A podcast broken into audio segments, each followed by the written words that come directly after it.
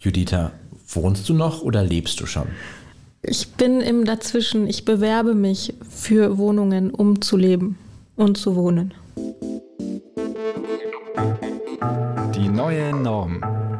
Eine Sehbehinderung, zwei Rollstühle oder drei JournalistInnen. Juditha Smikowski, Jonas Karpa und Raul Krauthausen sprechen über Behinderung, Inklusion und Gesellschaft. Ein Podcast von Bayern 2. Herzlich willkommen zu Die Neue Norm, dem Podcast. Bezahlbaren Wohnraum zu finden, gerade in den Metropolen wie München, Berlin oder Hamburg, ist eine echte Herausforderung. Bezahlbaren Wohnraum zu finden, der dann auch noch barrierefrei ist, ist schier eine Unmöglichkeit.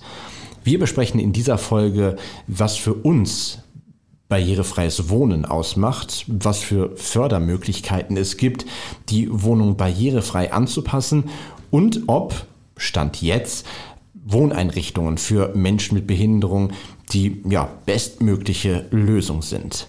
Mir zugeschaltet sind Judith Smikowski und Raul Krauthausen. Hallo. Hi. Mein Name ist Jonas Kaper.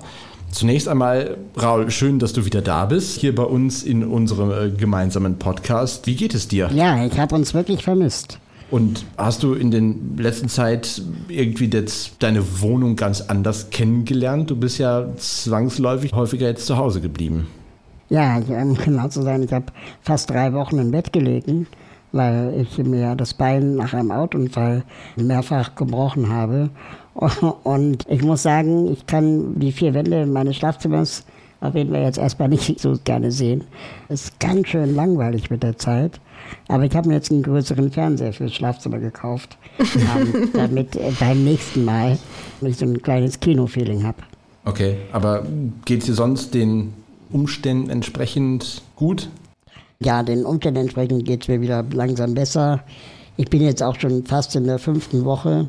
Klingt wie so eine Schwangerschaft. ja, ich wollte es gerade sagen. Ähm, aber irgendwann hören dann auch die Schmerzen auf und so. Aber es kommen dann so Folgeschäden, keine Ahnung, Haltungsprobleme gehabt wegen meinem Bein und dann habe ich Rückenschmerzen bekommen. Das ging Nacken, jetzt habe ich Kopfschmerzen, naja und so weiter und so fort. Aber es geht alles aufwärts und ich denke, ich bin in zwei Wochen wieder voll fit. Okay.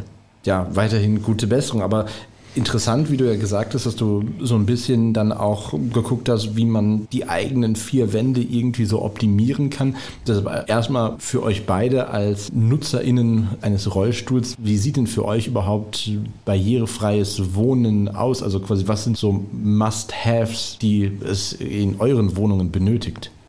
Bei mir ist es Must-Have ein stufenloser Zugang zum Haus und eben ein Fahrstuhl vom Erdgeschoss in das Stockwerk, wo ich wohne. Das klingt einfach, aber es gibt die sogenannte Hochparterre, was eben mein natürlicher Feind ist. Ne, diese ganzen 60er Jahre Bauten, von denen es viele gibt, auch in Berlin nach dem Krieg, wo es wirklich einfach Mode ist, die drei Stufen vor dem Haus, dann vielleicht nochmal eine Stufe und dann erst diesen Fahrstuhl irgendwie zu haben, in den ich dann auch nicht reinkomme mit dem Rollstuhl. Und davor ja sowieso die Stufen halt schon sind.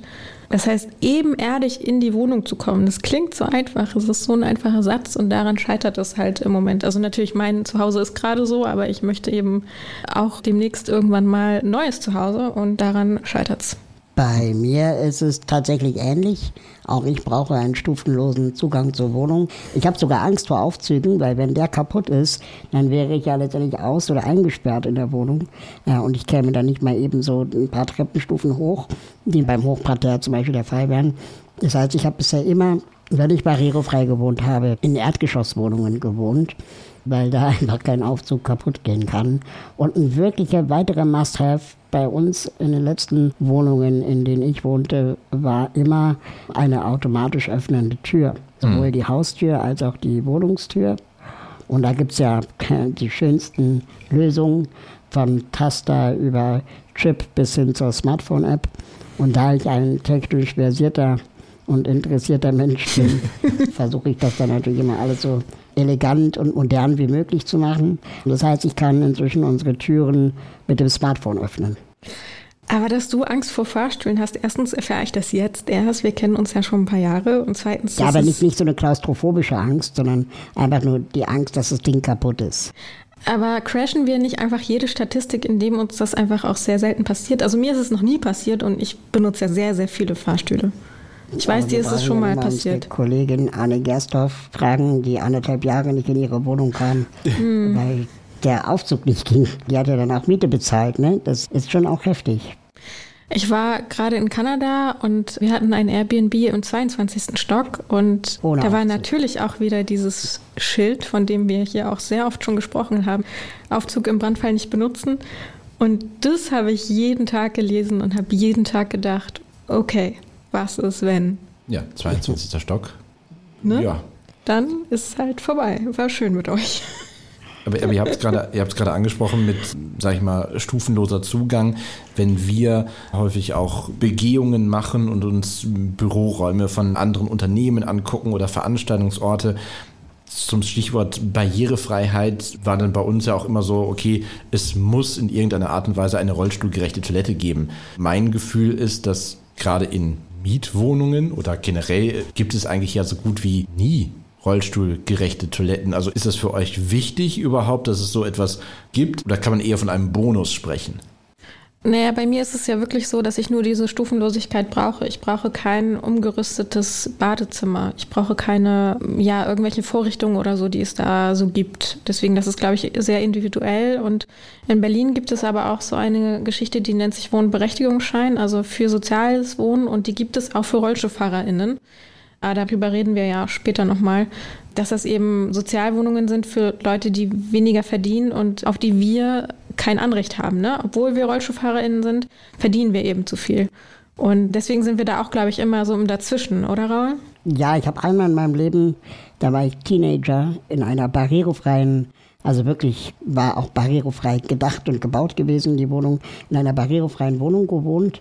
Und das Badezimmer war größer als mein Zimmer. Mhm. Ähm, und das liegt daran, weil es dann einfach auch so bestimmten Standards entsprach. Es war eigentlich so eine einzige gekachelte Nasszelle. Es gab keine Badewanne, aber eine riesige Dusche. Und ich hätte, da fünfmal meine Rollstühle reingepasst, auch wegen der Wendekreise und so. Mhm. Und ich verstehe, dass es Menschen gibt, die das brauchen, auch wenn man, keine Ahnung, Duschrollstuhl hat oder vielleicht auch so, so einen Hebelift benötigt. Ich habe damals aber als Teenager mich dann oft doch eher wie in einem Krankenhaus gefühlt oder im Schwimmbad mhm. und mich schon auch gefragt, wie kriege ich eigentlich die Quadratmeter aus dem Bad in mein Zimmer, weil es da dann einfach ein komisches Verhältnis war. Das Tolle an der Wohnung war aber, dass sie Schiebetüren hatte. Das ja. heißt, äh, man konnte die Türen auf uns zuschieben und nicht auf uns zudrücken oder ziehen.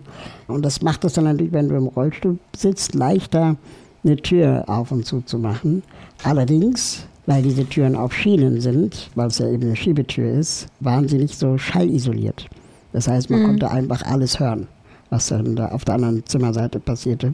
Und das war auch ein kleiner Nachteil dieser Wohnung. Aber alles andere ging zum Beispiel vollautomatisch. Zum Beispiel die Küche war höhenverstellbar, die Jalousien gingen automatisch hoch und runter, auch wenn sie regelmäßig kaputt gingen. ähm, Technik, die begeistert. Ja, es war halt sozialer Wohnungsbau, den wir ohne WBS bezogen haben. Aber es war halt dann doch billigste Ware, die da verbaut wurde. Und das hat man auch gemerkt. Ah, da sagst du noch mal was. Küche ist natürlich auch ein Thema. Das habe ich irgendwie gerade verdrängt. Dass ich natürlich auch nicht mit den Küchen, die normal verbaut sind in den Mietwohnungen, klarkomme. Die sind natürlich auch zu hoch. Ich bräuchte also auch eine ja, niedrigere, höhenverstellbare Küche. Die aber auch unterfahrbar ist, oder? Genau, und äh, das machst du ja in der Mietwohnung nicht. Erstens darfst du, glaube ich, nicht einfach die Küche, die vorhanden ist, irgendwie rausmachen oder wohin machst du die in Storage und dann musst du dafür Geld bezahlen. Naja, außer die gehört den VormieterInnen und ja. du musst dann für heutzutage ja schon einen horrenden Preis, teilweise ja liest man Anzeigen, wo dann drin steht, okay, unsere Küche könnt ihr gerne übernehmen, wir hätten dann aber gerne 10.000 Euro dafür. Und dafür kriegt ihr auch noch die Gardinenstangen, genau. genau. Für das ähm, letzte Loch. Genau. Ja, also Küche ist auch ein großes Thema. Aber äh, nochmal kurz zurück, das, das heißt also quasi im Umkehrschluss, wenn du jetzt auf Wohnungssuche bist, während alle anderen Leute sagen, oh, hoffentlich ist zumindest irgendeine Küche drin, die vielleicht günstig ist, damit ich jetzt irgendwie nicht noch großartig da irgendwie was rumwerkeln muss, sagst du eher, ich suche eine Wohnung, wo nichts drin ist, damit du der, deiner Fantasie freien Lauf lassen kannst, beziehungsweise die Barrierefreiheit eben dort selber umsetzen kannst. Genau, wobei natürlich das immer eine Einschränkung ist. Ne? Eine Mietwohnung, das ist ja auch immer so eine Wohnung auf Zeit. Ne? Also wenn du irgendwo diesen Traum von einem Eigentum vielleicht noch hast oder so. Ja. Und dann ist es immer so dieses, ja, aber es ist ja nur eine Mietwohnung und wer weiß, was noch kommt und wer weiß, vielleicht findet man noch was. Also dieses Zwischengefühl ist auch etwas, was, was halt echt einen irgendwie prägt, also mich jedenfalls. Aber beim Thema Wohnen und beziehungsweise Küche, da fällt mir jetzt ein, wir haben neulich Anschaffungen gemacht für unsere Küche. Wir brauchten einen neuen Kühlschrank. Bei uns in der Wohnung wohnen zwei Rollstuhlfahrende, also einmal ich und meine Partnerin. Und äh, wir haben festgestellt, es gibt so gut wie keine Kühlschränke mehr, wo das Gefrierfach oben ist. Und dann bei den neuen Kühlschränken ist das Gefrierfach meistens unten. Du meinst, ist das dann so eine Kombi, also quasi, wo du unten Genau, eine so Tür hast Kombi mit dem Gefrier? überlädt. Ja. Genau. Und das ist natürlich auch wahrscheinlich aus ergonomischen Gründen für FußgängerInnen wahrscheinlich wirklich praktischer, wenn der normale Kühlschrank auf Greifhöhe ist und das Tiefkühlfach unten. Wenn du aber im Rollstuhl sitzt, dann ist deine normale Höhe ja unten. Und äh, dann hast du die ganze Zeit das Gefrierfach letztendlich zur Verfügung, das du aber gar nicht so oft brauchst. Und wir haben ewig gesucht, bis wir einen schönen, das ist natürlich auch wichtig, einen schönen Kühlschrank gefunden haben, dessen Gefrierfach oben war. Und das war dann auch ganz schön teuer. Ja. Und der ist auch gar nicht mal so gut im Vergleich zu den anderen. Aber er hat letztendlich dann, sagen wir mal, die Standards erfüllt, die wir brauchten. Und bei der Recherche habe ich durch Zufall entdeckt, dass es zum Beispiel Öfen gibt. Das ist nämlich meine Frage an dich, Judith. Wie öffnest du eine Ofentür? Wenn du im Rollstuhl sitzt, dann musst du doch runterklappen, die Ofenklappe. Und dann ist doch die Tür im Weg, wenn du mit dem Rollstuhl letztendlich dein, keine Ahnung, deine Lasagne da rausziehen willst. Ja, nee, aber da haben wir so ein amerikanisches, glaube ich, Modell ist das, ne? Dass das so über dem untersten Schränken ist und dass man einfach die Tür aufmacht. Ja, aber dann kommst du doch gar nicht ran, weil die Tür doch im Weg ist. Nee, doch. also ich du weiß, hast ich, längere ich, Arme als ich. Aber du greifst dann über die Tür, oder wie? nein, ich habe nicht diese zum Aufklappen, sondern zum Aufmachen. Wie ein Fenster quasi. Zur Seite. Ja. Sag das doch. Ja, Genau. keine Ahnung. Ja, und das habe ich jetzt neulich erst entdeckt, dass es Öfen gibt, die man zur Seite aufmachen kann. Oh, das hätte ich dir sagen können. So Ofen, Ofen, den man äh, nach unten aufklappt, was sehr unpraktisch ist. Und Ja. ich bin großer Fan von Ikea. Weil bei Ikea kann man wirklich relativ individuell, auch mit anderen Möbeln aus anderen Abteilungen, sich eine Küche zusammenzimmern, die halbwegs barrierefrei ist. Ich habe jetzt neulich gesehen, es gibt einen höhenverstellbaren Tisch, der kostet irgendwie nur 99 Euro, der eigentlich ein Bürotisch ist. Und wenn du da oben die Küchenplatte draufschrauben würdest, dann hättest du relativ einfach eine barrierefreie, höhenverstellbare Küche. Zumindest eine Arbeitszeile. Und ich glaube, so dieses Improvisieren und Kreativsein, das ist das, was mir sehr viel Spaß macht und was ich jedem empfehlen kann, bei Ikea auch mal ein bisschen wild zu überlegen, ob Dinge aus dem Büro nicht auch in die Küche gehen könnten. Ja, bei uns ist es genauso. Ich habe auch in der Küche ähm, ein Regal einfach, was niedriger ist. Also ich benutze quasi die oberen Schränke nicht. Da sind irgendwelche Vasen drin von irgendwelchen Verwandten, die man halt irgendwie nie nutzt, aber geschenkt bekommen hat. Und mein ganzes Geschirr ist eben in diesen Regalen, die sind offen und die sind auf meiner Höhe. Aber die stauben dann natürlich auch ein. Ne? Also das muss man auch sagen, weil sie halt nicht irgendwo drin sind. Aber das ist aber auch mein Lifehack. Wegen dem Kühlschrank, weil wir jetzt auch gerade zu einer Zeit den Podcast aufnehmen, wo es sehr warm ist. Den alten Kühlschrank hattest du dir den damals ausgesucht, auch mit dem Hintergedanken, dich dort in Sommermonaten selber reinzusetzen, um der Hitze zu entziehen? Und kann das der neue Kühlschrank auch? Du spielst auf einen Social Media Post von vor ein paar Jahren an, wo ich mich mal aus Spaß einfach in den Kühlschrank gesetzt habe. Und dieser Post, der ging viral und ich werde echt immer noch darauf angesprochen. Ehrlich gesagt, der neue Kühlschrank ist genauso groß, der hat sogar bessere Beleuchtung. Ein bisschen fancier ist er dann doch. Und wir haben damals den Kühlschrank gekauft, nicht damit ich reinpasse, sondern weil wir so einen Spleen hatten in der WG. Wir haben gesagt, okay, die Küche ist weiß, aber die Küchengeräte sind rot. Okay. Also Toaster, Kaffeemaschine und so weiter mussten rot sein. Und der Kühlschrank eben auch. Und dieses Konzept haben wir jetzt dieses Jahr aufgebrochen. Jetzt ist der Kühlschrank schwarz. Ah. Okay. Letzte Frage dazu. Geht das Licht im Kühlschrank aus, wenn man den zumacht? Ja, das ist ein ewiger Mythos, den ich nicht auflösen werde. Okay.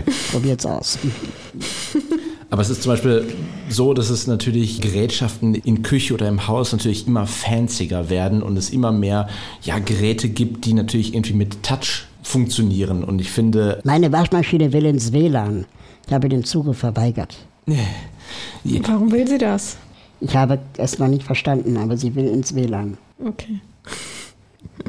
Ja, ich, ich finde zum Beispiel solche Touchgeräte oder auch, ja, Induktionsherdplatten, wo du einfach, du kriegst kein Feedback. Es piept irgendwann mal, aber es ist quasi so der natürliche Feind von blinden oder sehbehinderten Menschen, dass du quasi keine Knöpfe mehr hast, sondern überall irgendwie nur noch draufdrücken musst.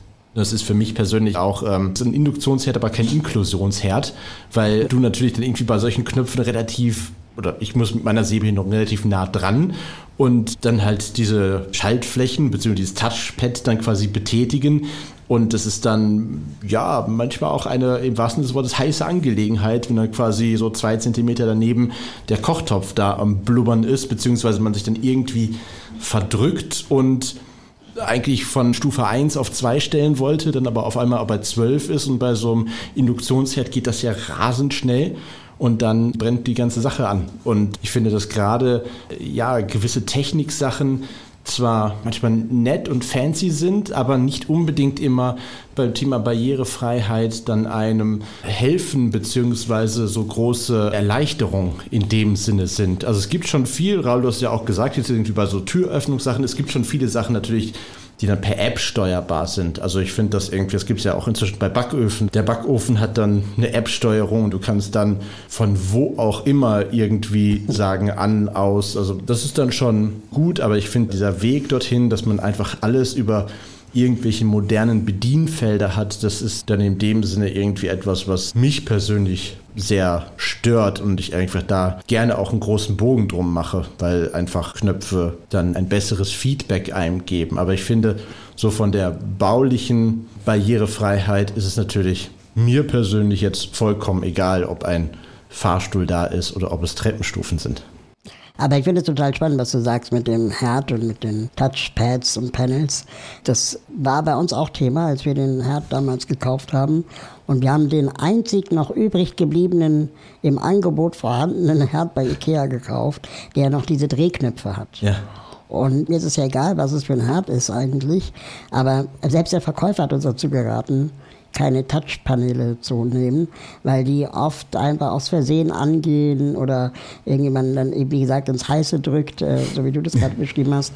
Und ja. dass man die eigentlich nur gebaut hat, weil es einfach weniger kaputt gehen kann und genau. dadurch auch für die Hersteller billiger in der Produktion.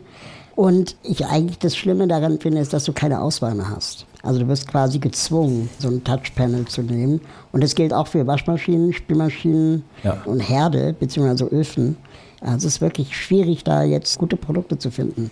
Aber vielleicht geht es ja jetzt auch wieder Richtung Modetrend Retro, ne? so wie die Nokia-Handys von, von den 2000ern, den frühen, ne? kennt ihr noch? Der Akku geht bestimmt immer noch. Genau, und äh, das wäre doch mal was da so ein bisschen zurückzugehen. Aber natürlich ist es so, und das finde ich aber auch wichtig, weil ich das auch irgendwie schade finde. Also ich meine, zum Beispiel, wir wohnen im vierten Stock ohne Aufzug.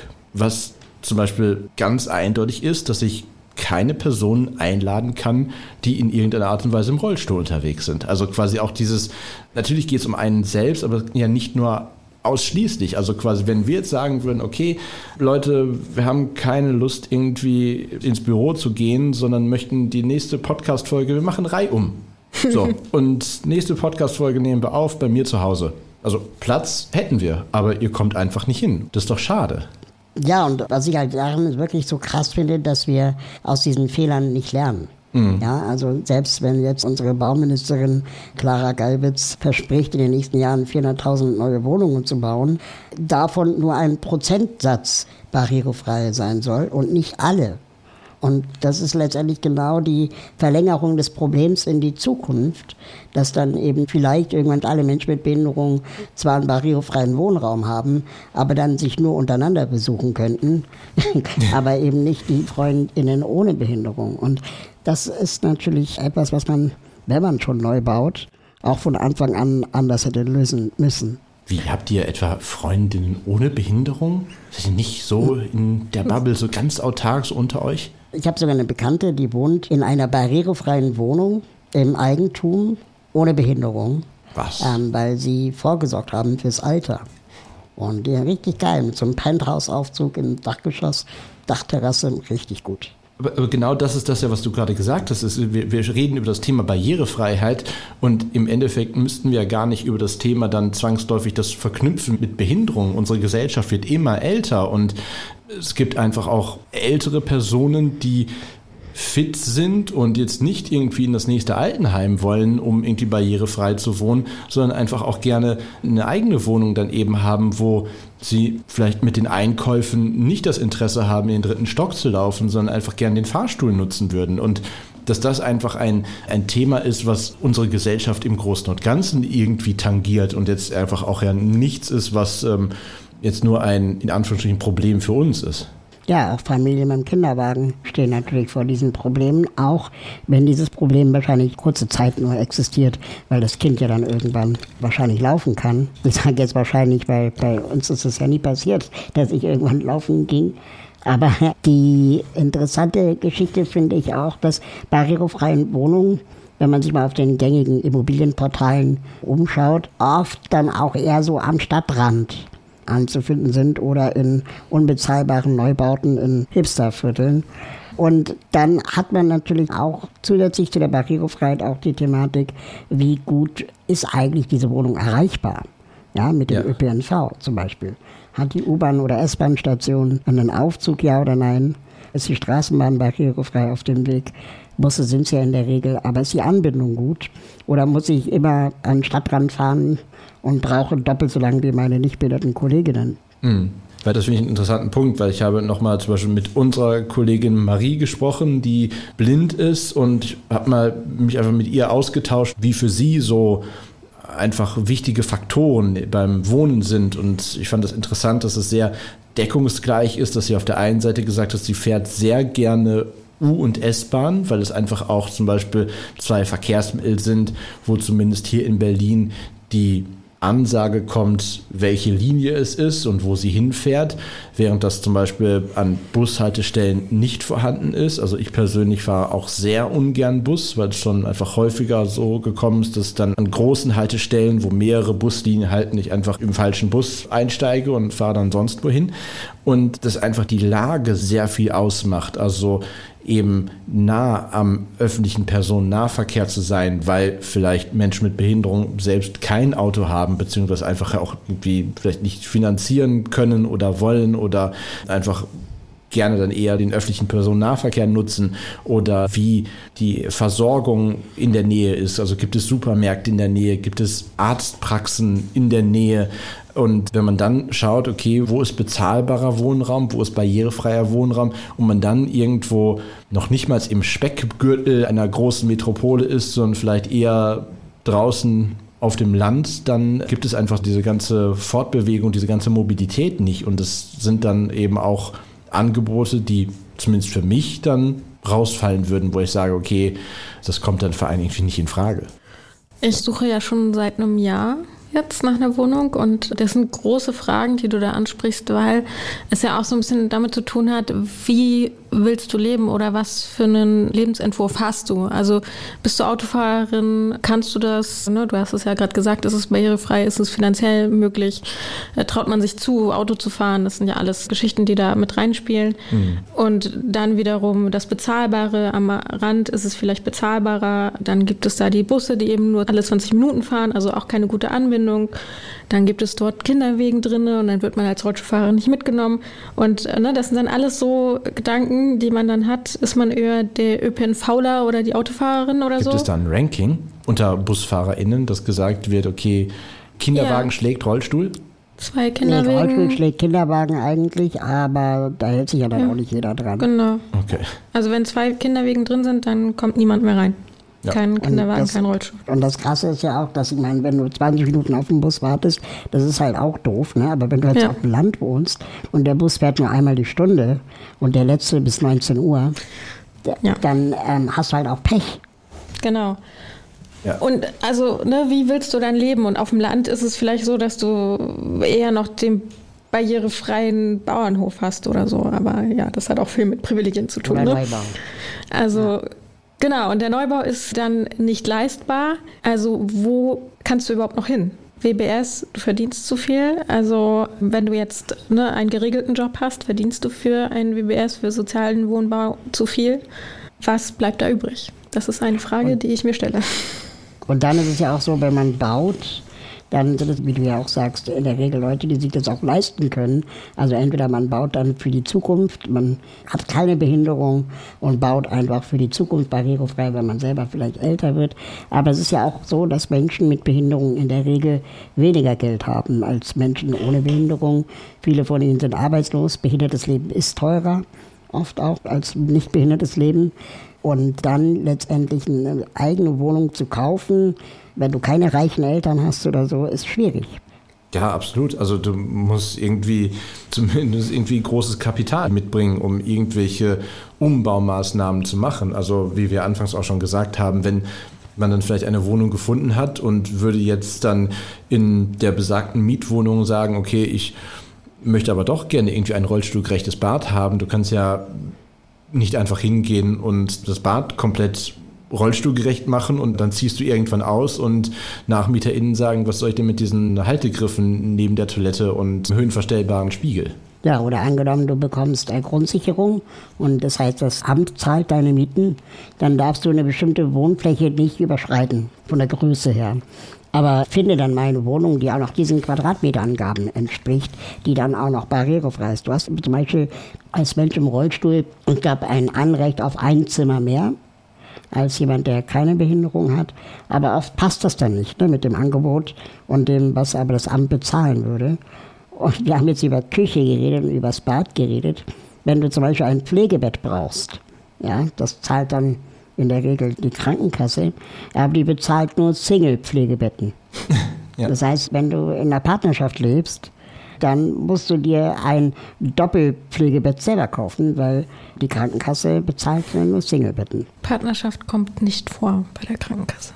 Ja, das, das kann man sich gar nicht vorstellen, dass das Menschen mit Behinderung zusammenleben und auch Liebe, Zärtlichkeit, Sex haben. An dieser Stelle sei nochmal empfohlen unsere Folge zum Thema Heirat. und Partnerschaft. Genau. Ich war vor ein paar Jahren in Wolfsburg ähm, bei einer barrierefreien Musterwohnung. Oh. Und das war halt eine Zwei-Zimmer-, Dreizimmer-Wohnung, ich glaube, drei Zimmer waren es, die voll ausgestattet war mit allen Gadgets, die man in so einer barrierefreien Wohnung haben kann. Es gab irgendwie so einen sogenannten Sturzteppich. Das ist ein Teppich, der registriert, wenn jemand gestürzt ist und ruft dann automatisch den Notruf. Es gab einen barrierefreien Türspion. Das heißt, es war eigentlich eine Kamera, Du konntest dann mit deinem Handy oder mit deinem iPad den Türspion betrachten.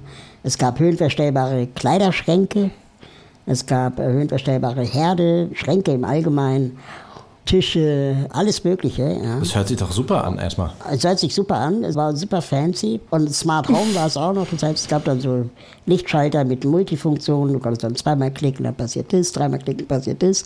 Die Lichtschalter hatten sogar kleine Bildschirme, die dir dann angezeigt haben, was gerade die aktivierte Funktion ist.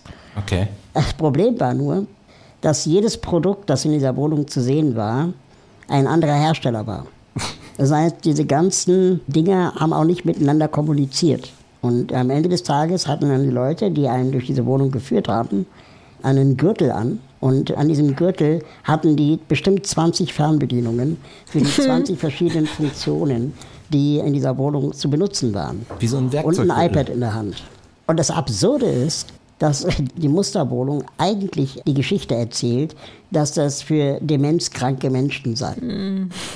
Und jetzt frage ich mich, wenn du demenzkrank bist und du Munitionsgürtel mit 20 verschiedenen Fernbedienungen brauchst, um überhaupt eine Tür aufzumachen, ähm, dann ist es doch auch völlig an der Zielgruppe vorbei entwickelt und gearbeitet. Ja. Und ich habe inzwischen den Verdacht, dass da auch eine Menge Mist erfunden wird und nicht zu Ende gedacht wird, ob die Leute das wirklich brauchen. Dann haben sie alles in diese Wohnung gestopft und ich habe mich am Ende wirklich sehr unwohl gefühlt, weil das am Ende alles länger dauert. Und Menschen mit Behinderung leben manchmal auch mit Assistenz. Das heißt, du brauchst auch gar nicht jedes Gadget. Und dann sind diese Dinge auch so teuer, dass ähm, die auch keine Kasse bezahlt oder so und du das dann selber bezahlen musst. Und dann einfach, ich mich schon auch frage, wer kauft sowas? Wir haben jetzt bei uns in der Wohnung, ich wohne in so einer Zwei-Etagen-Wohnung, haben wir uns einen Aufzug eingebaut, damit ich in die obere Etage komme mit meiner Partnerin. Und den haben wir in der Corona-Pandemie uns einbauen lassen. Und wir konnten das nur uns leisten, weil der Mehrwertsteuersatz gesenkt wurde, damals um drei Prozent. Und weil wir beide bei der Krankenkasse jeweils einen Umbauzuschuss beantragt haben von jeweils 4000 Euro. Und trotzdem musste ich noch 25.000 Euro dazulegen, um diesen Aufzug zu kaufen. Das ist so teuer wie ein Auto. Und mehr Förderung gibt es da auch nicht. Das ist absurd. Also sich selber einen Aufzug in die Wohnung reinzusetzen, finde ich einen spannenden Ansatz, beziehungsweise ist ja auf jeden Fall nötig, weil ich meine, sonst kommst du ja nicht in deine zweite Etage rein, aber diesen Weg gehen zu müssen, das so selber anzugehen. Ja, wir haben das gemacht, weil ich wohne in der WG und es war ja die Homeoffice-Pflicht, das heißt, wir konnten auch nicht ins Büro und dafür war die Wohnung einfach zu klein um dass wir uns alle im unteren Teil der Wohnung aufhalten. Und deswegen mussten wir die Wohnung neu aufteilen mit Zimmern, dass auch die Rollstuhlfahrenden mal nach oben können zum Arbeiten. Hast du auch also Angst vor diesem Aufzug? Ich habe auch Angst vor diesem Aufzug, aber ich habe mich belehren lassen, was man im Notfall tun kann, sodass ich zumindest nicht eingesperrt bleibe. Was kannst du dann tun? Also der hat einen Akku drin, mhm. das heißt im Notfall fährt er immer runter und macht die Tür auf, wenn der Strom ausfallen sollte.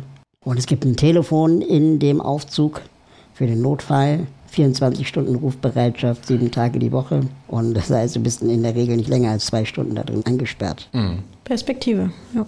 Perspektive, ne? Wir haben am Anfang der Podcast-Folge auch so ein bisschen gesagt, okay, Fördermöglichkeiten, aber es ist irgendwie so eine Geschichte leider, die so einen leicht negativen Touch hat, weil es gibt zu wenig barrierefreien und bezahlbaren Wohnraum und viele Sachen, die man halt sich anschaffen möchte, die dann vielleicht von der Krankenkasse finanziert werden sollen, werden auch ja grundsätzlich erstmal abgelehnt. Und so richtig Umbaumaßnahmen zu machen oder sich so etwas fördern zu lassen, ist halt auch nur ein sehr, sehr kleiner Prozentsatz, weil es eben dann, wenn überhaupt, um Eigenheime geht, also quasi Eigentumswohnung oder das eigene Haus, aber einem ja wirklich. Ja, aber du brauchst die Genehmigung des Vermieters, ne? Genau. Der Vermieterin. Und das ist natürlich oft auch schambehaftet, beziehungsweise wird dann auch oft abgelehnt. Es fängt schon damit an, dass zum Beispiel HausmitmieterInnen geben kann, die nicht wollen, dass du deinen Rollstuhl im Treppenhaus parkst. Das einfach dann, weil er mhm. dann angeblich im Weg steht. Und es gibt eine Menge Ärger, den man haben kann mit NachbarInnen und oder VermieterInnen, wenn man besondere Bedürfnisse an eine Wohnung hat. Ja, und gleichzeitig dann aber auch so die Sache, dass wenn man dann eine Behinderung hat und auf Barrierefreiheit angewiesen ist oder jetzt auch nochmal weitergeführt, ja einfach vielleicht älter ist und auf Barrierefreiheit angewiesen ist und dann eine Mietwohnung hat, dass einem da wirklich einfach wenige Möglichkeiten offen liegen und dass dahingehend ja häufig der Weg dahin führt, entweder in ein Wohnheim für Menschen mit Behinderung zu kommen oder in dann, wenn man jetzt nochmal das Pendant der, der älteren Menschen nimmt, in ein Pflegeheim für Alte, in ein Altenheim. Das kann ja nicht grundsätzlich der Weg oder die Lösung sein, dass man sagt, okay, das ist die einzige Möglichkeit, barrierefrei zu wohnen, wo ja wirklich an alles gedacht ist, ist dann eben äh, das Wohnheim für Menschen mit Behinderung. Ja, deswegen bin ich ja auch so entsetzt, dass unsere Bauministerin nicht 100 Prozent aller Neubauten barrierefrei machen will, sondern eben nur einen Prozentsatz. Sie argumentieren das dann oft mit Kosten dass barrierefreier Wohnraum teurer ist. Aber wenn du von Anfang an was Neues planst, dann muss es nicht teurer sein, weil du kannst ja alles planen. Du kannst ja letztendlich die Wohnung auch so gestalten, dass es eben in alle Stockwerke einen Aufzug gibt. Und ob der jetzt ein oder zwei Stockwerke hochfährt, ist dann auch bei den Gesamtkosten eines Hauses betrachtet ja auch nur ein Bruchteil dessen. Man muss halt ja, immer bedenken, dass Umrüstung, also von Altbestand, den barrierefrei zu machen, das ist das, was Geld kostet, aber nicht der Neubau. Können wir an dieser Stelle nochmal über Altbauten sprechen, bitte? Das wäre mir ein Anliegen. Burgen und Schlösser? Nee. Okay. Also ja, aber nein. Ich würde so gerne im Altbau wohnen. Fischgrätenparkett, große Fenster, große Räume. Stuck ihr, an der Decke. Genau, ihr wisst, was ich meine. Schöne alte Möbel, schönen Kachelofen und so. Aber du sagst es gerade Umrüstung. Da gibt es ja äh, immer mehr Altbauten, die eben umgerüstet werden und dann ist da ein Fahrstuhl. Aber natürlich hält er nur auf dem halben Stockwerk, ne? weil der angebaut ist von außen und man muss dann halt reinkommen und du kannst nicht die Wohnung aufkloppen, sonst wäre er ja in der Wohnung. Wenn überhaupt. Also ich, genau. ich habe immer dann so das Denkmalschutz spielt ja quasi häufig da auch nochmal eine Rolle. Ja, das stimmt, kommt. aber es gibt aber sehr, gilt sehr der Denkmalschutz für gilt der Denkmalschutz auch fürs Treppenhaus? Weiß ja. ich gar nicht. Doch, das wäre doch für außen. Nee, nee. Naja, und der wird ja außen dran gebaut. Ne? Der wird ja nicht im ja, Haus stimmt, ja. dran gebaut. Und es gibt ganz, ganz selten wirklich auch Aufzüge, die, die von 1900 sind. Ja? Also, und da ist ja auch die Frage, ob ich den benutzen will. Stichwort ähm, Angst. Ne? Genau. Mit so einem äh, Gitter noch. So einem Rollgitter. Also, falls jemand in Berlin eine Wohnung hat, die er loswerden möchte mit seinem Aufzug, dann würde ich die mir immerhin noch angucken. Ich wollte nämlich gerade sagen, wir haben für unsere letzten Sendung, wo es um Leben mit Assistenz geht, haben wir viele nette Zuschriften bekommen. Auch für dich, Judita, die ja gesagt haben, du hast gesagt, okay, Assistenz für deine Blumen zum Umtopfen und so weiter kamen Zuschriften. Vielen Dank dafür. Vielleicht können wir in dieser Folge rausgehen, wenn ihr, wir sitzen mhm. in Berlin aktuell, wenn ihr bezahlbaren Wohnraum habt, der barrierefrei ist, meldet euch gerne. Podcast Aber bitte nur bei uns. Wir suchen sehr, sehr viele Menschen in diesem Wohnraum. Bitte meldet euch nur bei uns. Genau. Ja, bitte. Also. Eben podcast at die neue Norm.de oder die neue Norm at bayern2.de. So erreicht ihr uns oder eben schreibt uns gerne auch an bei unseren Social Media Kanälen auf Twitter, Instagram, Facebook. Wir lesen jede Nachricht und diese insbesondere und sehr gerne. Also her damit. Bezahlbarer, barrierefreier Wohnraum. Das ist ähm, das Stichwort hier. Auf jeden Fall. Da gibt es ja auch das ein oder andere Angebot, teilweise auch von den jeweiligen Gemeinden, Kommunen oder städtischen Wohnungsbaugesellschaften, die dann auch Listen und Datenbanken manchmal sogar im Internet haben, wo man barrierefreien Wohnraum finden kann. Und das vorhin schon erwähnte Immobilienportal Immobilien Scout bietet auch das Suchmerkmal barrierefreie Wohnungen, rollstuhlgerechte Wohnungen bzw. stufenlose Wohnungen. Und da kann man zumindest, wenn die Angaben stimmen, das ist natürlich immer auch eine Verantwortung äh, der Person, die das da einstellt, kann man zumindest erstmal mehrere Angaben finden, beziehungsweise hoffentlich bessere Informationen finden über den Zustand der Wohnung für Menschen, die mobilitätseingeschränkt sind. Und ich finde es ehrlich gesagt, vielleicht bin ich da auch allein, aber ich glaube, das haben wir auch im Podcast heute ein bisschen herausgearbeitet. Am wichtigsten ist wirklich, in die Wohnung reinzukommen. Also wenn du im Rollstuhl sitzt, dann bringt es nichts, eine Wohnungsbesichtigung zu machen. Und da sind irgendwie zwei Stufen am Eingang und du kommst gar nicht rein zum Besichtigen. Und wenn jetzt aber die Lichtschalter nicht die richtige Höhe haben oder die Fenstergriffe nicht richtig sind oder vielleicht die Küche ein bisschen zu klein, das ist vielleicht etwas, was man, wenn einem die Wohnung sonst gefällt, irgendwie anders lösen könnte, irgendwie anpassen könnte eine Stufe am Eingang eines Hauses abzureißen, ist in der Regel das größere Problem. Mhm. Deswegen am wichtigsten ist es reinzukommen und alles andere muss man dann hoffen, dass es so gut wie möglich geht.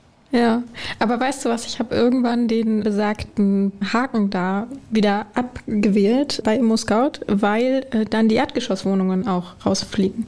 Nicht, dass ich in eine Erdgeschosswohnung möchte, weil ich möchte jetzt auch mal ein bisschen Sonne nach sieben Jahren Erdgeschosswohnung. Aber das ist mir eben aufgefallen. Und weil ich so ein bisschen sadistisch auch bin und immer wieder denke, ah, vielleicht hat die doch irgendwie einen Aufzug und vielleicht ist es auf den Bildern und vielleicht hat jemand den Haken vergessen oder so. Also ich checke schon noch jede Wohnung, die mir angeboten wird, auf diese Parameter.